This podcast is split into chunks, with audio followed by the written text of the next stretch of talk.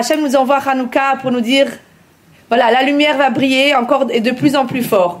Alors ce soir, on a l'honneur d'avoir le Ravamar avec nous. Le Ravamar est chaliach avec sa femme euh, en Seine-et-Marne.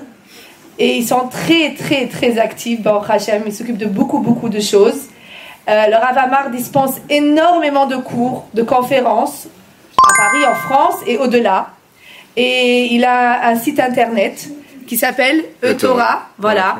Et il fait énormément d'éditions de livres que vous aurez la chance ce soir d'en acheter là-bas euh, dans, la salle. Ils sont tous posés. Mais le Ravamar euh, vous en parlera plus amplement. Donc là, j'ai sans tarder passé le micro au Ravamar. Merci beaucoup d'être parmi nous. Et comme vient de dire Madame Asseline Junior, on est à 24 heures de Hanouka. Et 24 heures de Hanouka, c'est la lumière. On vient de fêter il y a trois jours une autre lumière. 225 ans de la libération de prison du Hadmo Azaken, qui était le premier rabbi de Chabad, celui qui a développé, celui qui nous a enseigné quelle est cette pensée chassidique qu'on doit avoir. Et c'est vrai que dans les temps qui courent, je reçois des messages sans arrêt des gens qui disent, mais dans le contexte actuel, mais avec ce qui se passe, et avec ce qu'on entend. Et c'est vrai qu'il y a des gens qui parfois peuvent tomber très rapidement dans la déprime. Alors, je ne vais pas vous raconter mon parcours d'aujourd'hui. Je suis parti voir des patients dans les hôpitaux au fin fond de la Seine-et-Marne. Je suis parti voir des gens dans les EHPAD, dans les hôpitaux, dans des prisons. J'étais tout à l'heure aussi pour aller amener les colis de Hanouka. On va voir ensemble ce soir que le message de Hanouka, c'est un message universel et pas que. C'est surtout quand on parle à un public féminin, comment différencier les bougies de Shabbat et les bougies de Hanouka. Et on va commencer avec une question, parce que le Rav Asselin qui m'a demandé de venir, il m'a dit qu'ici c'est un public qui est très très grand, des grands érudits.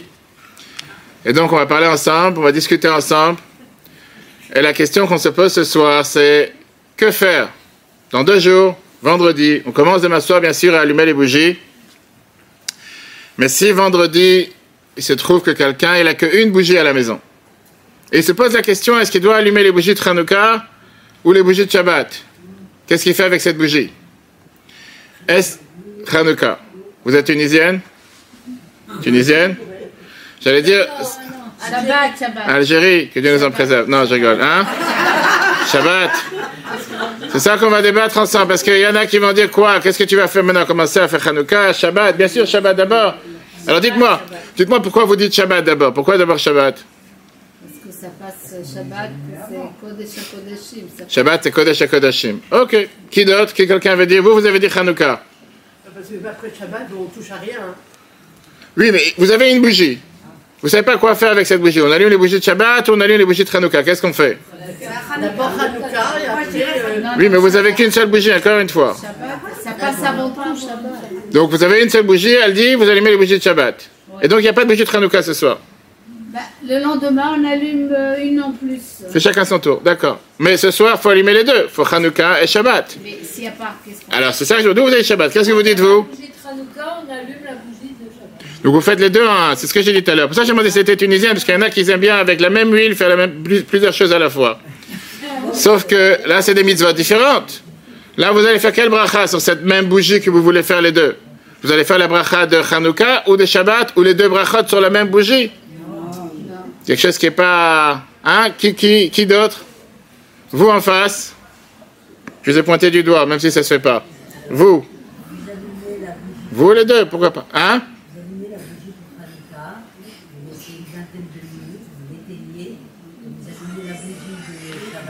La bougie bougie même. J'ai pas pensé à cette idée, la vérité. Allumez les bougies de Hanouka, vous éteignez? Ok. Quelqu'un d'autre? Qui d'autre? Allez-y, qui d'autre? Moi, j'allume d'abord Hanouka et je reprends après une bougie pour allumer Shabbat. Il n'y a pas, vous avez une seule, vous avez une seule bougie. Je sais que, je sais que les femmes juives font beaucoup de miracles, mais il n'y en a qu'une. Qu'est-ce que vous dites, vous? Quelqu'un, il a, j'ai demandé une question, si quelqu'un, il a qu'une seule bougie, il a une situation qu'il n'a pas de bougie, il a une seule bougie devant lui. Les deux en même temps. Vous, vous avez dit Shabbat. Et vous, vous avez dit, qui c'est qui a dit Hanouka Shabbat. Vous avez dit au bout. de- Allez, madame, comment vous vous appelez Avec les chapeaux noirs Brigitte. Brigitte a dit qu'on prend la bougie, on l'allume 20 minutes, on l'éteint et après on fait Shabbat. Ça, c'est vouloir couper la poire en deux. Vous connaissez l'histoire avec le roi Salomon Quand on avait un doute à qui appartenait le bébé, qu'est-ce qu'il a dit On coupe le bébé en deux, chacun la moitié. Mais je ne sais pas si c'est ce qu'on va voir ce soir ensemble. On vit dans une, dans une époque, comme on dit, que on parle tous de la paix, paix globale, paix générale. C'est vrai qu'aujourd'hui, on évite en général de faire des guerres. Mais néanmoins, la Torah nous dit aussi qu'il faut savoir se battre. Et quand il faut faire la guerre, il faut la faire. Et pas seulement la faire, mais la faire pour la gagner. Pas la faire pour s'amuser. Et donc, permettez-moi, en commençant ce cours ce soir, de souhaiter d'abord la plus grande réussite à nos soldats. Que Dieu fasse qu'ils reviennent en paix, en bonne santé. J'ai eu la chance d'être avec nos soldats sur la frontière de Gaza il y a deux semaines. Puisqu'on a la mission Solidarité Israël, Libatrabat Seneman, tous les ans, la 19e mission. Et j'étais avec eux sur quatre bases militaires sur la frontière de Gaza, la base de Machane Yiftar, Kisufim, Totranim et la base de Zayteman. On a dansé avec eux, chanté avec eux, fait des tefillin, et vraiment, ils sont courageux. Que Dieu fasse qu'on n'entend que des bonnes nouvelles de nos soldats partout où ils se trouvent. Que Dieu fasse que tous les otages reviennent en bonne santé. Que Dieu fasse que tous les blessés aient une refouach chez les morts. Et c'est ce qu'on va débattre ensemble ce soir. Comment ce message de Hanouka, c'est un message universel, et pas seulement un message universel, mais un message qui est de paix globale et surtout un message de tranquillité pour chacun d'entre nous, mais d'abord dans notre esprit, dans notre cerveau. Parce que comme j'ai dit tout à l'heure, c'est un débat intéressant, c'est pas moi qui pose cette question qu'on vient de débattre, mais c'est une question qui est posée dans la halakha. Je vous lis le texte. Maïmonide, que vous avez certainement tous entendu parler, dans les lois de Hanouka, il vient et demande la question suivante, et il dit, si quelqu'un il a devant lui une bougie, une bougie pour allumer les bougies de Shabbat et une bougie pour Hanouka, Ner Beito Kodem Mishum Shalom Beito. Il allume d'abord les bougies de Shabbat. Les bougies de Shabbat, ça passe avant les bougies de Hanouka. Pourquoi? Parce que Dieu, il est prêt d'effacer son nom pour faire la paix entre un mari et sa femme. À plus forte raison, les bougies de Shabbat qui sont faites pour amener l'harmonie dans le couple et la paix dans la maison, on passe d'abord les bougies de Shabbat. Hanouka, un autre jour. Vous avez, vous avez raison. Pourquoi? Maïmonide termine en disant Gadol Shalom, grande est la paix. Chez la Torah, la Shalom Ba'olam. Toute la Torah a été donnée pour faire la paix dans le monde. De là, on voit que d'après la halacha, d'après la loi juive, les bougies de Shabbat sont plus importantes que les bougies de Hanouka parce qu'ils nous amènent la paix dans la maison. Alors vous allez me dire, comment les bougies de Shabbat amènent la paix dans la maison? La réponse, elle est, l'Agmara dans le Talmud Bible, l'Agmara Shabbat, page 23b, nous dit la phrase suivante que pourquoi on allume les bougies de Shabbat tout court? Pas seulement pour voir le couscous s'il a bien cuisiné et les boulettes s'ils sont bien faites. On mange, on amène les bougies de Shabbat pourquoi? On parle qu'à l'époque, il n'y avait pas d'électricité, il n'y avait pas de LED, il n'y avait pas de lumière, il n'y avait pas de bougies. Je dis, les gens, comment ils pouvaient avoir la lumière dans la maison Avec les bougies? Et donc, quelqu'un, il va pas manger de manière à l'aise et agréable quand il n'y a pas de lumière dans la maison. Par ça qu'il y a les bougies de Shabbat allumées, on voit ce qu'on mange. Il y a beaucoup plus grand plaisir. Même si aujourd'hui, en 2023, dans les restaurants, moins, moins il y a de la lumière, plus c'est romantique. Et des fois, dans toute une table de restaurant, il y a une petite bougie sur la table, et comme ça, on te dit, tu vas voir. Peut-être c'est fait exprès pour pas voir ce qu'on mange. Parce qu'on dit aujourd'hui, pour les diététiciens, je sais pas s'il y en a parmi nous, que quelqu'un, il mange avec la vue. Les gens, ils arrivent aujourd'hui dans une soirée, une bar mitzvah, une simcha, on est rentré ce soir dans la salle, à peine on rentre, on voit le manger, on dit waouh, on a déjà tout mangé. On a déjà plus faim, rien qu'en voyant ce qui se passe. Et après, les gens commencent à manger. Torah, elle te dit, pourquoi on allume les bougies de Shabbat? Pour avoir la paix dans le couple, pour avoir la paix dans la maison. Et le Shulchan Aruch, code de loi juif, l'Admor Azaken écrit ça de manière plus détaillée. Pourquoi on doit avoir la lumière allumée dans la maison, dans chaque chambre? À l'époque, ils n'avaient pas 36 chambres. Parce qu'on va avoir Shalom Bayit, on va avoir l'harmonie dans le couple. Pourquoi? Pour ne pas trébucher sur une pierre ou sur un morceau de bois. À l'époque, ils n'avaient pas du carrelage, ils n'avaient pas les maisons qui étaient faites de la manière comme nous on a aujourd'hui. Et donc imaginons-nous un instant qu'il n'y a pas de lumière dans la maison et les gens ne savent pas forcément ce qu'ils sont en train de faire. Ils peuvent tomber. Ça veut dire que le but principal, pourquoi on allume les bougies de Shabbat, c'est pour éclairer la maison, pas seulement éclairer la maison, amener cette tranquillité, cet apaisement, se calme. Et tout le monde sait très bien que quand on rentre Shabbat à la maison, tout d'un coup il fait calme, tranquille. Les cris c'était jusqu'à l'allumage. Jusqu'à l'allumage de. À partir de l'allumage, les gens sont calmes, apaisés, tranquilles, et ça a amené la paix dans la maison. vient le Kitsur Shulchan qui est le résumé du code de loi juif. Siman le 139, chapitre 14. Et il nous dit que c'est la raison pour laquelle il y a une différence et une distinction entre les bougies de Shabbat et les bougies de Hanouka. Quelle différence? Les bougies de Shabbat sont faites pour en bénéficier, pour en profiter. Les bougies de Hanouka, au contraire, on n'a pas le droit d'en profiter. Pourquoi on n'a pas le droit d'en profiter? Le Shulchan te dit qu'on n'a pas le droit de profiter, c'est pour ça qu'il faut mettre de l'huile ou des bougies qui durent au moins jusqu'à une demi-heure après la tombée de la nuit. On ne rentre pas dans les débats à la une demi-heure ou 50 minutes. Parce que les bougies de Hanouka, c'est pas fait pour en profiter. Et la nourriture, les Et là, les retins bilvad, comme on dit dans le le but des bougies de Hanouka, c'est pour pouvoir voir la lumière qui nous raconte l'histoire de Hanouka. Alors que les bougies de Shabbat, c'est tout à fait le contraire. Les bougies de Shabbat, ils sont faits pour pouvoir éclairer, pour en profiter, pas le contraire. D'accord? La Torah considère que les bougies de Hanouka, c'est un aspect de sainteté, un aspect de beauté, un aspect de lumière, mais pas pour faire avec ça allumer une bougie d'une autre, allumer une cigarette, que Dieu nous en préserve, ou bien faire des grillades ou va savoir quoi d'autre. Revenons à l'histoire de la famille qui a qu'une bougie. Vendredi soir, la veille de, euh, veille de Shabbat, si jamais ils vont allumer avec cette bougie les bougies de Hanouka et pas les bougies de Shabbat, on sait très bien qu'ils vont pas avoir la lumière qu'ils ont besoin dans la maison. Pour deux raisons. D'abord, les bougies de Hanouka ne sont pas sur la table. Ils ne sont pas sur la table où on mange le repas de Shabbat. En général, ils sont proches de la porte ou proches de la fenêtre. Tout dépend où on apprend, où on habite, etc. Et même s'ils sont sur la table, on n'a pas le droit d'en profiter. Donc on n'a rien gagné avec les bougies de Hanouka sur la table.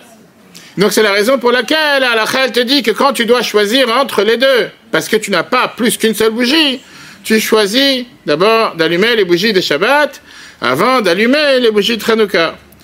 Si bien sûr on a tout ce qu'il faut, on ne discute pas. Mais la Torah dit je ne suis pas prêt de mettre de côté le shalom, la paix, la tranquillité dans la maison pour allumer les bougies de Hanouka. Ça, j'en veux pas. La Torah, elle te dit que la paix, la tranquillité, c'est le plus important et ça passe avant tout. Si je peux avoir la tranquillité dans la maison et la paix dans la maison, je ferai tout pour l'avoir. Je vais raconter une histoire. Ce matin, j'ai une femme qui m'appelle. Elle habite pas loin. Et elle me dit, regarde, j'ai une question, ce Shabbat, j'ai une réunion familiale. Mais très loin d'où elle habite, elle m'a dit que j'ai commencé à m'améliorer dans ma pratique de Shabbat depuis ce qui s'est passé à Simchat Torah le 7 octobre. J'ai pris de me renforcer dans Shabbat comme beaucoup de dans le monde entier, qui avancent dans la Torah et les mitzvot. Et elle me dit, mais j'ai une réunion de la famille, Shabbat après-midi de Hanouka. Si je vais là-bas, c'est pas forcément avec mes deux pieds. Si je vais aller avec mes deux pieds, c'est pas à côté de chez moi. Donc j'ai ou le choix d'aller dormir chez elle, ou bien euh, je vais pas, mais ça va faire des problèmes. Qu'est-ce que je dois faire? Elle attendait de moi de lui dire prends la voiture Shabbat, va en voiture. Au moins tu fais plaisir à ta soeur pour manger un beignet avec un thé. Qu'est-ce que je te dis? J'ai dit, écoute, c'est le cours de ce soir. Viens ce soir à Betrabat et tu vas écouter le cours ensemble. La Torah, elle te dit que le plus important, c'est Shalom Bait.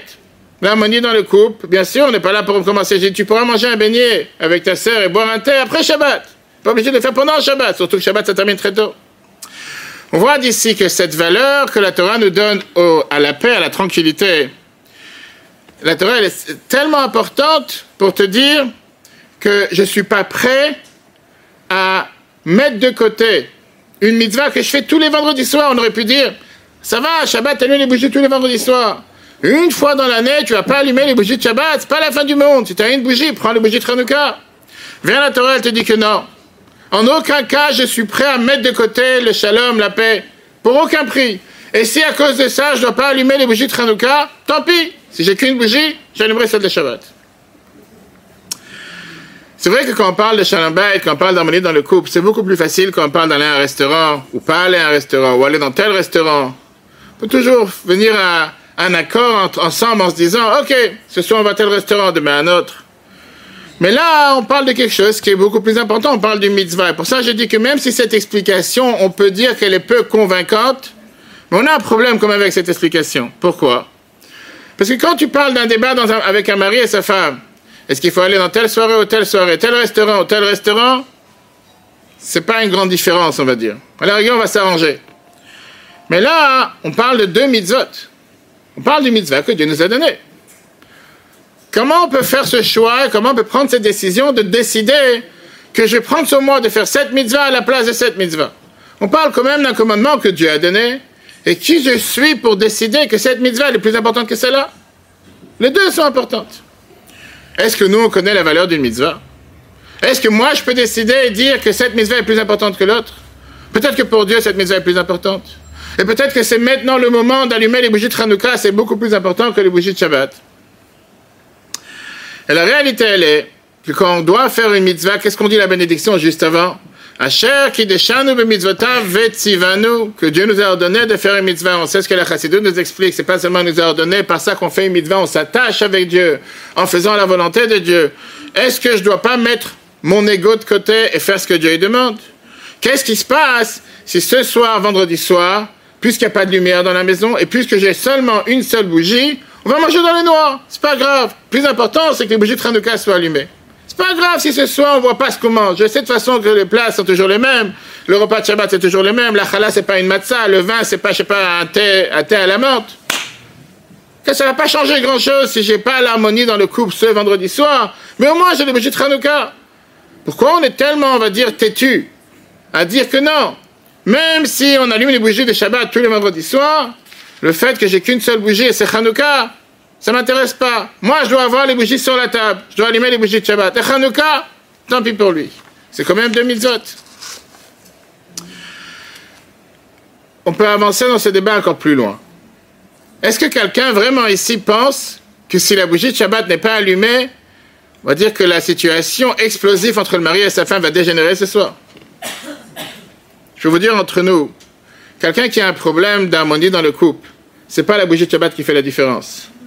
Si quelqu'un ne s'entend pas avec son mari ou avec sa femme de toute façon, qu'il allume une bougie ou dix bougies, peut-être il risque de mettre le feu à la maison, mais c'est pas ça qui va régler le problème de couple. Et c'est pas parce qu'il va pas allumer que les problèmes vont grandir. Entre nous, en réalité, c'est pas ça qui fait grand chose.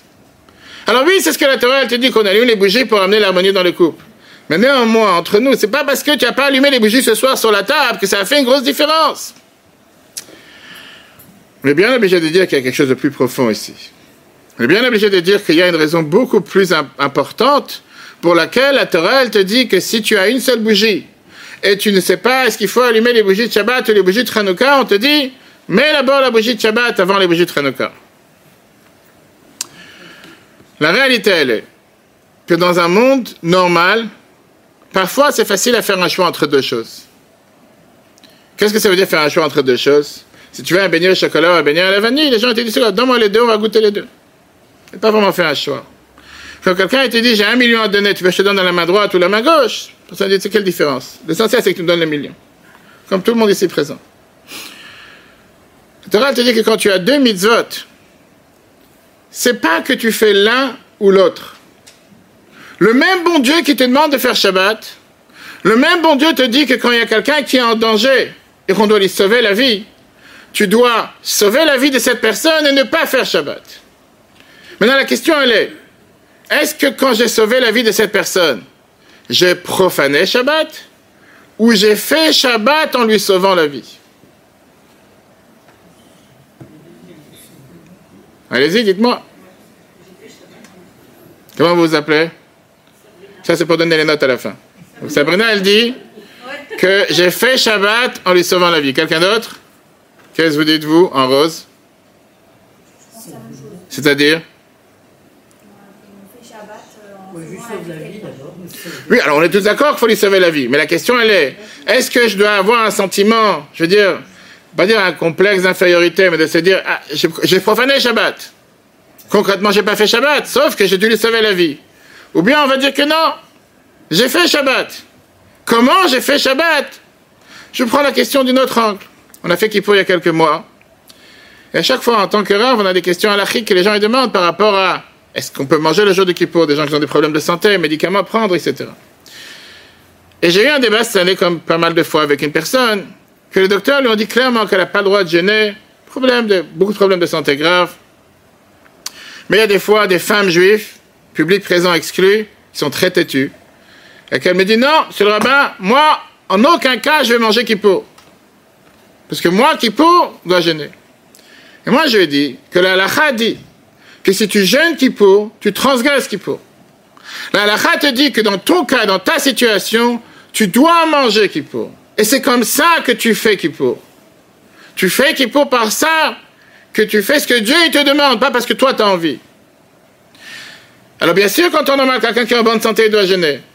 Mais le même bon Dieu qui te dit qu'il faut jeûner le jour de Kippour, le même bon Dieu te dit que quelqu'un qui a des problèmes de santé graves, et je ne parle pas dans une règle générale, cas par cas, dans certaines situations, tu dois manger, bien sûr, certaines quantités, etc. Et c'est comme ça que tu fais Kippour.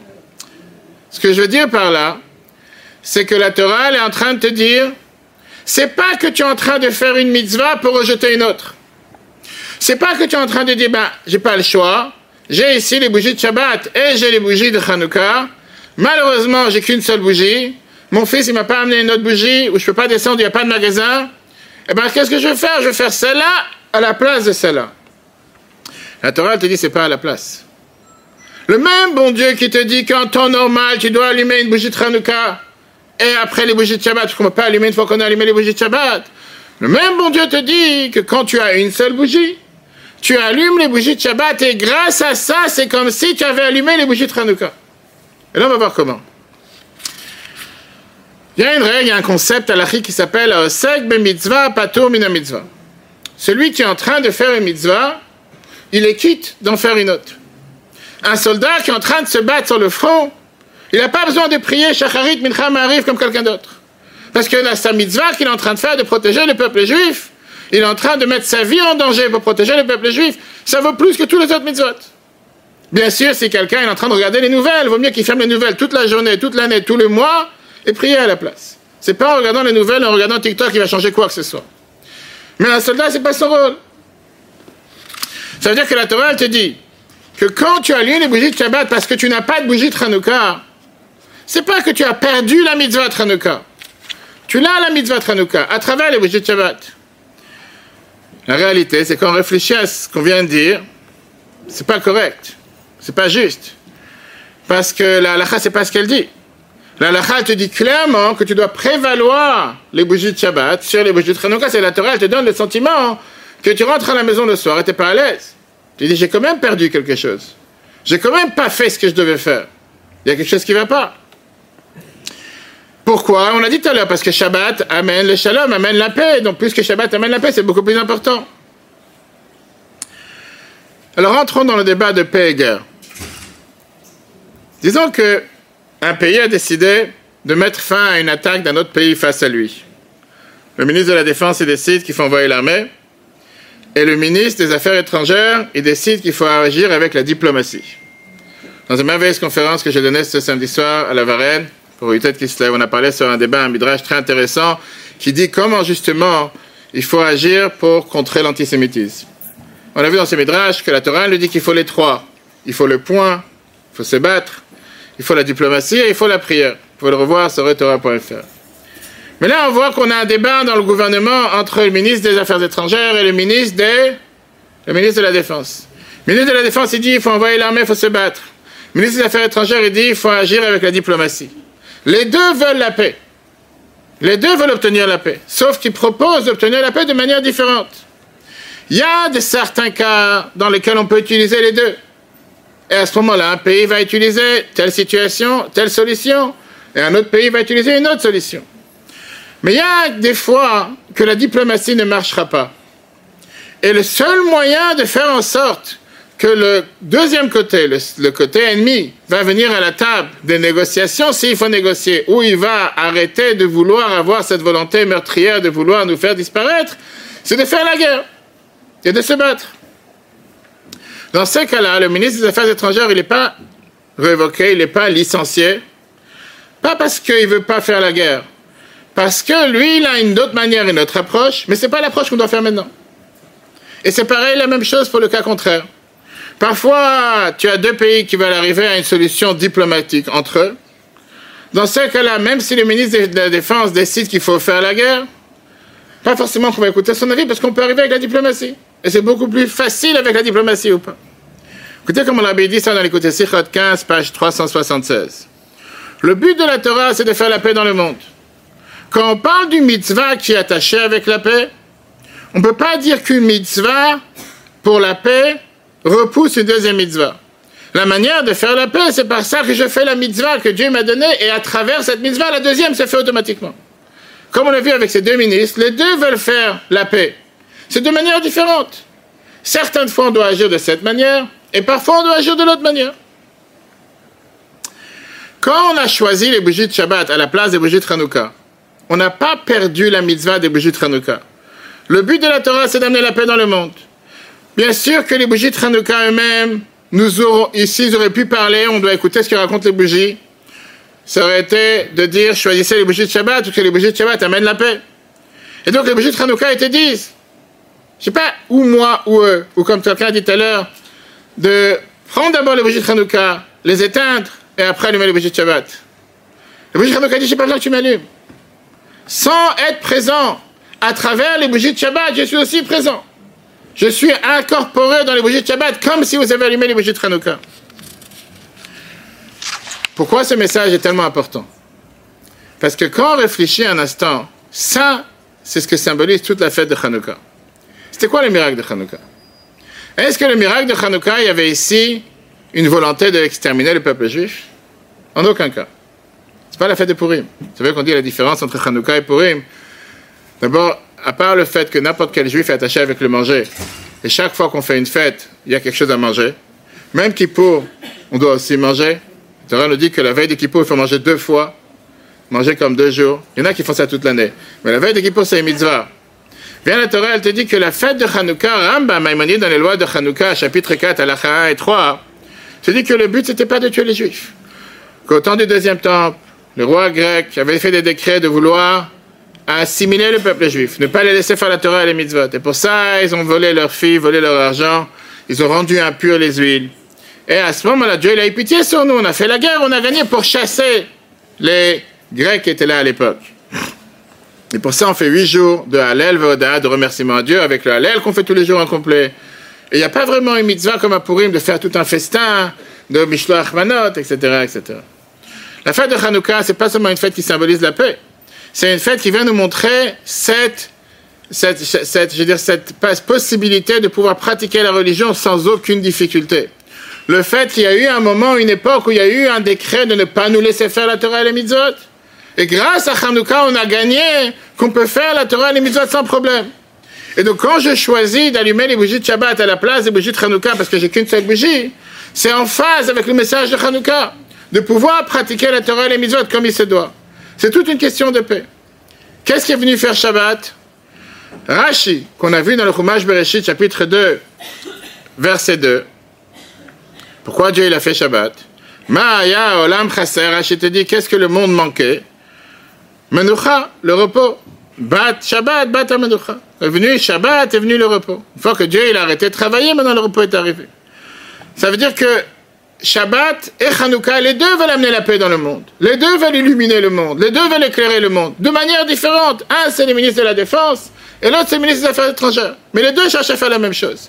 Shabbat agit, on va dire, de manière active et positive pour amener la paix. C'est un jour saint, que la mitzvah, c'est de se reposer, de ne pas travailler. Pour ça, on allume les bougies pour amener la tranquillité dans la maison. Et comme ça, on augmente le bien et la paix dans le monde. Hanouka, c'est d'éviter tout débat et toute discussion. La lumière de Hanouka, on l'a fait sur la porte et sur la fête. Et d'ailleurs, c'est la seule mitzvah de toute la Torah qu'on ne doit pas la faire de manière enfermée. Et particulièrement cette année. S'il y a une personne ici présente qui pense qu'il faut enlever une mezuzah, ou qu'il faut enlever une kippa, ou qu'il ne faut pas allumer les bougies, ou qu'il faut se cacher, avec cet acte, il est en train de donner la plus grande victoire au Hamas et à nos ennemis. Si quelqu'un, tous les ans, il avait l'habitude d'allumer les bougies enfermées, cette année, il doit s'assurer que tous ses voisins sachent qu'il est en train d'allumer les bougies de Hanouka et qu'il fête la victoire de Matityaos, de Hashmonaim, de Asmonéen sur les Grecs. Parce que cette année, le devoir principal de chacun d'entre nous, c'est de revendiquer son judaïsme et d'être fier de qu'est-ce qu'on représente. C'est pas pour rien. Ce qui s'est passé le 7 octobre, c'était Simchat Torah. Simchat Torah, c'est le jour qu'on devait être le plus joyeux de l'année. Si aujourd'hui un juif, il va se cacher en disant non, pas cette année, comme quelqu'un m'a dit hier, il faut garder profil bas. Parce qu'il ne faudrait pas forcément montrer qui nous sommes. J'ai dit, si tu veux donner une victoire au Hamas, avec plaisir, c'est pas notre devise. Elie Wiesel, tout le monde a entendu parler. a rencontré le rabbi à plusieurs reprises. Quand il est sorti de la Shoah, malheureusement, perdu son père, il avait 16 ans. Il a rencontré le rabbi en 1965 et il n'était pas dans l'optique de vouloir se marier. Il s'est dit, quel est le but de se marier dans un monde si mauvais, où un monde où il y a eu tellement d'atrocités, tellement de mal, c'était quelques années après la Shoah. Il à quoi ça sert de se marier, avoir des enfants? Pourquoi? Pour qui? Et le rabbi qui lui disait dans sa rencontre, dans son audience privée avec lui, que si tu vas dans ton idée de ne pas te marier, tu donnes une deuxième victoire à Hitler.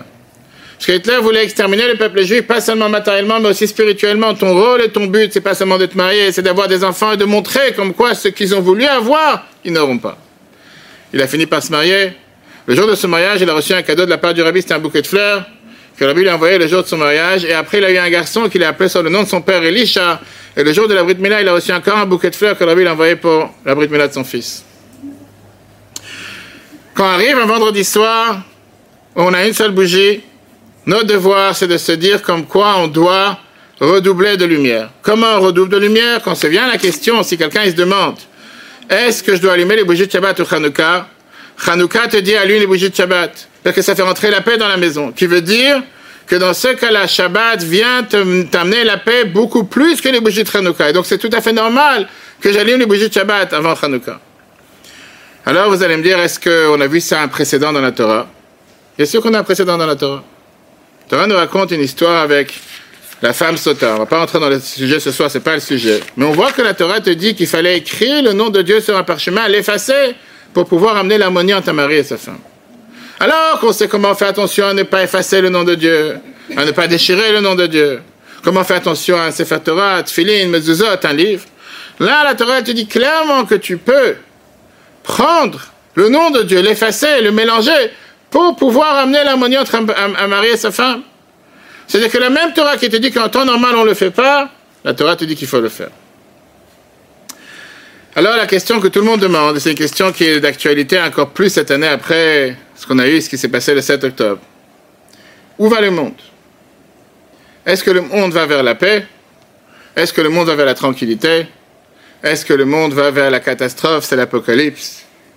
Les gens ils te disent, vous pouvez entendre tous les commentateurs de télévision, de nouvelles, tous ceux qui ne sont pas sont devenus des commentateurs, sont devenus des professionnels, ils comprennent tout, ils ont les réponses à tout.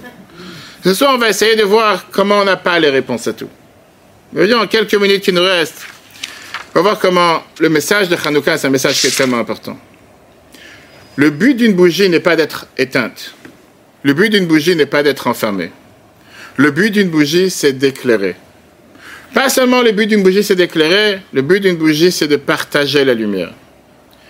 La fameuse phrase que l'Agmara nous dit que ner la ner la mer. Une bougie pour un, c'est une bougie pour cent. Tu veux dire, avec la même bougie, tu peux allumer 100 bougies, tu n'as pas perdu ta lumière. Notre mission sur Terre, c'est pas regarder les nouvelles à longueur de journée.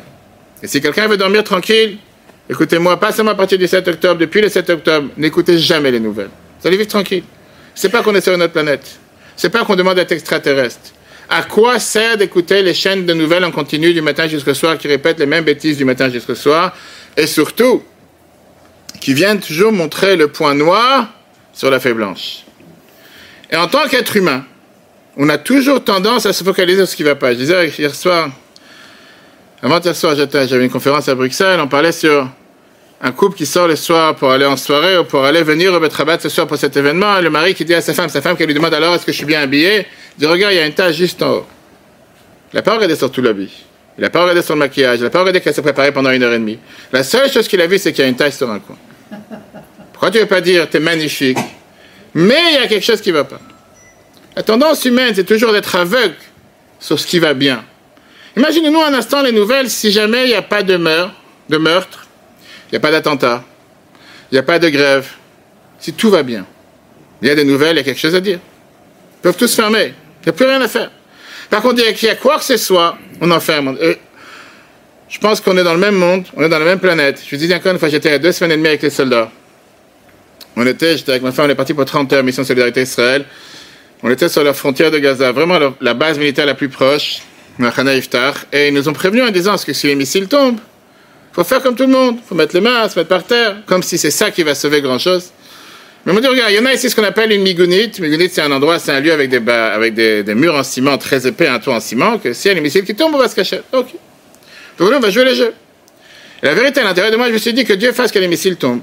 Comme ça, au moins, on va pouvoir jouer avec les soldats, courir avec On a organisé des grandes grillades pour les soldats avec les tuilines qu'on a données. Paf Plein de grillades, tout le monde mange et tout le monde. On entend les alarmes, Tseva Adom, l'alarme rouge, et commence, il faut courir. Donc on a couru avec les soldats ensemble dans l'abri, on entend les boum boum dans le ciel, on voit les missiles qui vont de deux côtés. On reste à l'intérieur 5-6 minutes et je parle avec une soldate. Et je lui demande, c'est une vie? C'est normal de vivre comme ça? Comment tu fais pour vivre une situation pareille? Et cette soldate qui me dit, Maintenant c'est calme. Je dis, maintenant c'est calme. Quel pays sur Terre voudrait recevoir 5 missiles par jour? Imaginez-vous à Paris, ici dans le 13e, tombe 5 missiles en une journée. Quel pays sur Terre peut vivre d'une telle situation? Et te dit tout est calme Je dis qu'est-ce que tu appelles pas calme? Elle me dit il y a quelques semaines, ça tombait toutes les secondes. Mais non, c'est tous les quarts d'heure, 20 minutes, c'est calme. En venant ici, vous savez qu'aujourd'hui cet après-midi à Bercheva, c'est tombé encore une fois 20 missiles. C'est toujours facile de regarder le point noir. Jeudi dernier, le matin, les gens ils se réveillent et ils entendent encore un attentat à Jérusalem. Encore trois morts. Par qui? Par des terroristes du Hamas qu'on a libérés il y a quelques mois. Comment est-ce possible? Et les gens, ils sont affolés, les gens, ils commencent à pleurer, paniquent. Ok.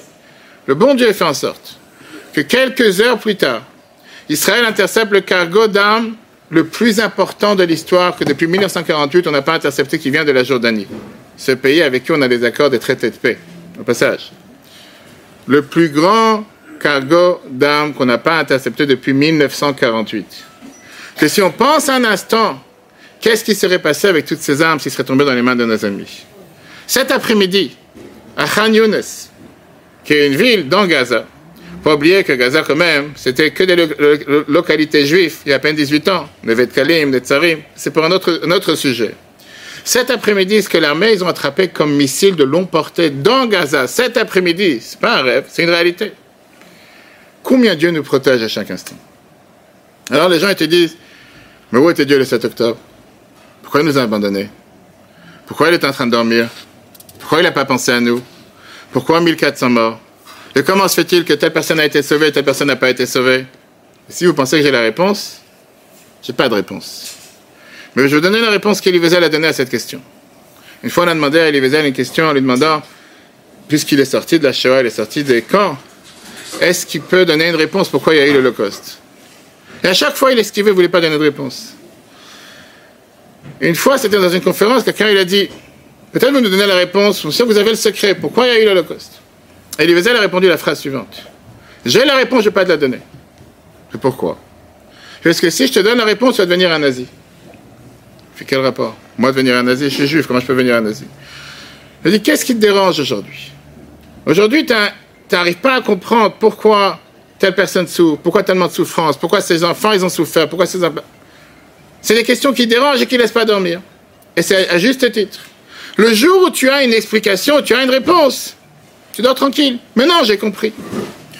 Donc même si je suis enregistré en live sur Retora.fr, tous ces rabbins ou robins qui vous disent à longueur de journée qu'ils connaissent les plans de Dieu, et qui savent que puisque le peuple juif n'était pas uni, et puisqu'ils ne pas Shabbat, et puisqu'ils ont les réponses à tout, mettez tout ça à la poubelle.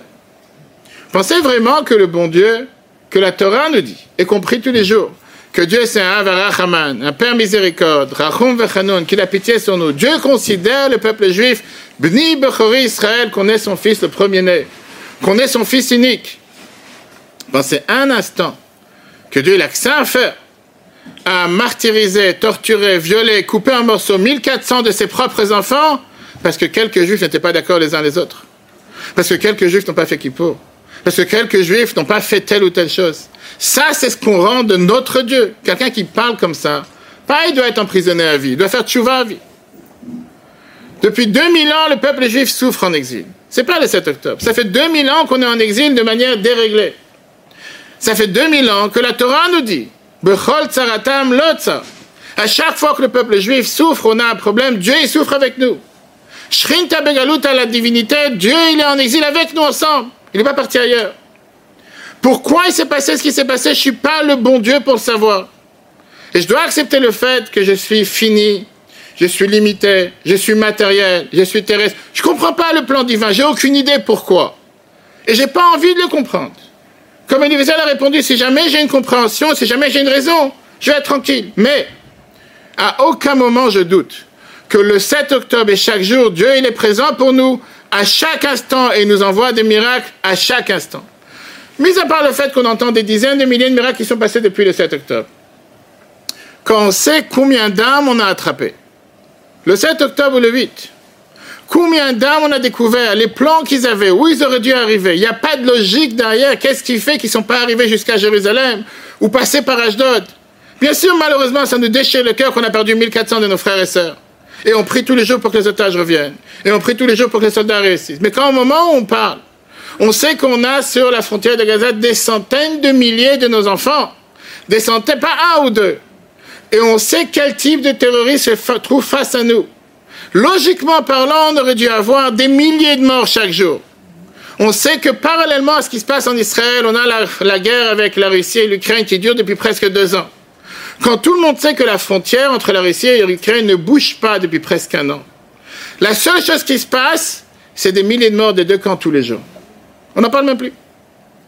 Aujourd'hui, on a la chance, alors malheureusement, oui, malheureusement, chaque jour, on, a, on entend encore deux soldats qui ont été tués, trois soldats. Et chaque soldat, c'est un monde entier. Et chaque soldat, c'est une famille entière.